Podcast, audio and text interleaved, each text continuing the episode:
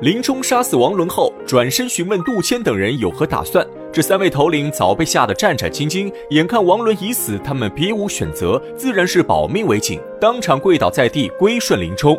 此时吴用在旁边看到大局已定，立刻上前拥护林冲当梁山新首领。林冲一听，急忙推辞不受。林冲是个聪明人，他知道自己虽然杀了王伦，可他声望不够，不足以统领众人。尤其是晁盖这些人，明显是以晁盖为首，肯定不会臣服于他。而且林冲本是走投无路，经过柴进推荐才来梁山坡投奔王伦，只是一直受到王伦排挤，心有怨气。如今借着挽留晁盖的机会，林冲终于杀掉王伦，扬眉吐气。可林冲冲心中清楚，他的这种行为并不光彩，甚至有违忠义。不管王伦为人如何，对林冲总归是有收留救命之恩。在林冲走投无路时，是王伦将他收留在梁山坡，可他现在却恩将仇报，杀死王伦。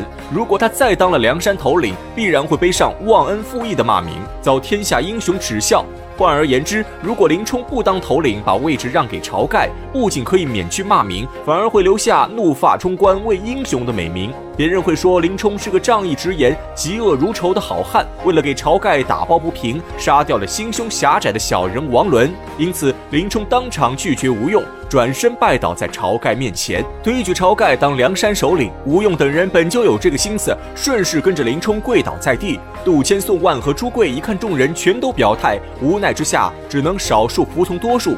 周围小喽啰更是墙头草随风倒。就这样，晁盖等人本是来投奔王伦，吴用略施小计，却让晁盖当了梁山新头领。王伦辛苦经营半天势力，最终还是给别人做了嫁衣。话分两头，先不说晁盖等人反上梁山落草为寇，只说郓城县中，宋江这日正在家中办公。本地做媒的王婆带着两个女人来找宋江，年老的大概有四五十岁，年轻姑娘却长得明眸皓齿，美若天仙，举手投足间散发着迷人风韵。原来年老的女人叫阎婆，这年轻姑娘是她的女儿，本名叫阎锡娇，年方十八岁，又被人称作阎婆惜。他们一家三口本是东京人士，到山东来投奔亲戚，结果亲戚没找到，流落到了郓城县。阎婆惜的父亲阎公是个能说会唱之人，从小就教阎婆惜唱曲说词。一家三口到了郓城县后，就靠卖唱为生。谁知郓城县是个小地方，这里的人都不喜欢风流艳月，因此阎公一家生活的十分困难。可福无双至，祸不单行。严公一家温饱问题还没解决，这严公突发疾病，直接撒手人寰，留下严婆惜母女二人相依为命。他们的生活本就贫苦，事发突然，阎婆连一副棺材钱都没有攒下。现在阎公的尸体就停放在家，无法下葬。阎婆身无分文，走投无路，看女儿阎婆惜还算有几分姿色，便找到本地王婆，求她替阎婆惜找个好人家。先拿点钱财打发阎公。王婆看阎婆惜母女实在可怜，有心想帮助他们，可一时间也找不到合适的人家。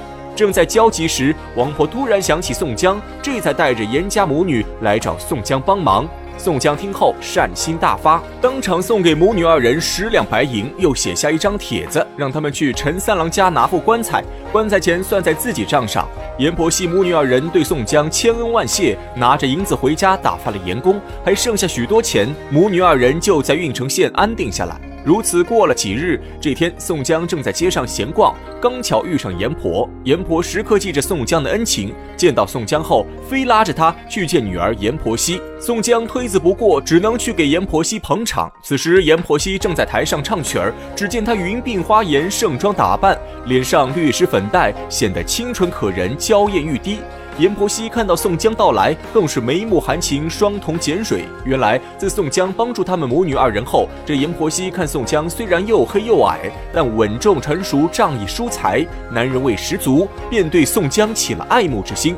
一曲唱罢，阎婆拉着宋江返回家中，让阎婆惜准备饭菜招待宋江。阎婆惜却耍起小姑娘脾气，内心明明喜欢宋江，可表面上却对宋江冷眉冷眼，说些风凉话。宋江听着不是滋味，客套几句便想告辞离去，却被阎婆死死拽住。正在此时，阎婆惜换了一身衣服出来，请留步。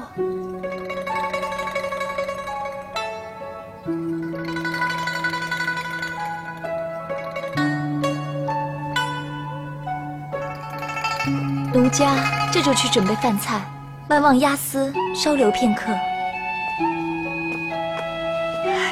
亚斯，那就吃了饭再走吧。也好，如果再推脱，也显得小气了。这正是未曾相逢先一笑，初会便已许平生。就算宋江是一个铁石心肠的汉子，看到阎婆惜这般盛世美颜，也不由得心中一动，鬼使神差的答应留下来。三人吃过饭后，宋江赶回衙门办公，这阎婆惜却对宋江念念不忘，决定要和宋江在一起，就算当小妾也心甘情愿。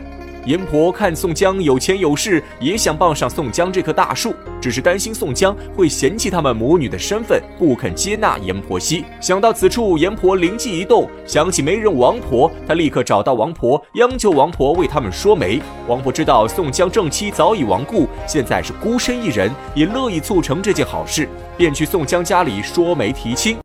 不料却被宋江当场拒绝。原来这宋江不好女色，只喜欢舞枪弄棒、权谋之术。任凭王婆说的口若悬河、天花乱坠，可宋江就是不答应。王婆只能回去如实告诉阎婆。阎婆惜是个有主见的姑娘，她既然看上了宋江这个钻石王老五，就不会轻易撒手。阎婆惜左思右想，终于想出一条妙计，她要逼着宋江答应此事。他叫住王婆，让王婆明天把宋江约到酒楼，之后的事情就由他来处理。次日，王婆借口有位大人物要替宋江说媒，把宋江骗进酒楼。宋江一进酒楼，却发现众人都向他道喜，宋江被整得一头雾水，但又不知道喜从何来，一脸茫然地跟着王婆走了半天。王婆把宋江引到一间屋前，自己掉头就走。宋江有些好奇大人物是谁，于是直接推门进屋，却发现阎婆惜正亭亭玉立地站在屋内。原来这一切都是阎婆惜的计划。他先找人放出消息，说自己与宋江好事将近，然后在众目睽睽之下，让王婆把宋江引进酒楼。他这是用自己的名节来逼迫宋江。宋江见状，本想转身离去，却被阎婆惜一番话说的无法迈步。亚斯方才进门。楼下众目睽睽全都看在眼里了，奴家进门也全都看在眼里了。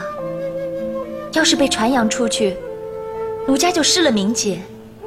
亚斯断然不能做如此不义之事啊！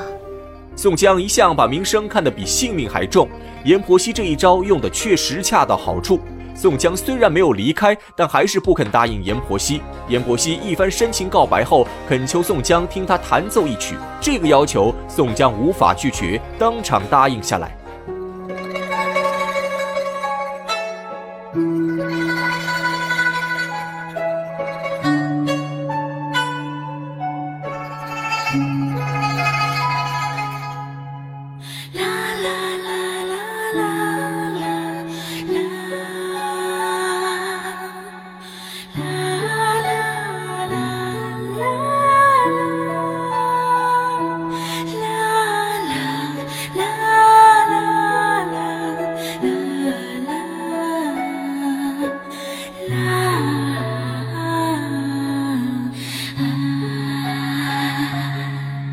阎婆惜喉清韵雅，琴弦微弹，再加上眉目含情，双眼含泪，终于打动了宋江。宋江决定收下阎婆惜当妾室。为了能让他们母女二人有个落脚之地，宋江大手一挥，在郓城县内买了一套宅院，唤作乌龙院，将阎婆惜母女安顿在乌龙院居住，也算是金屋藏娇。可好景不长，宋江小两口就出现了不可调和的矛盾。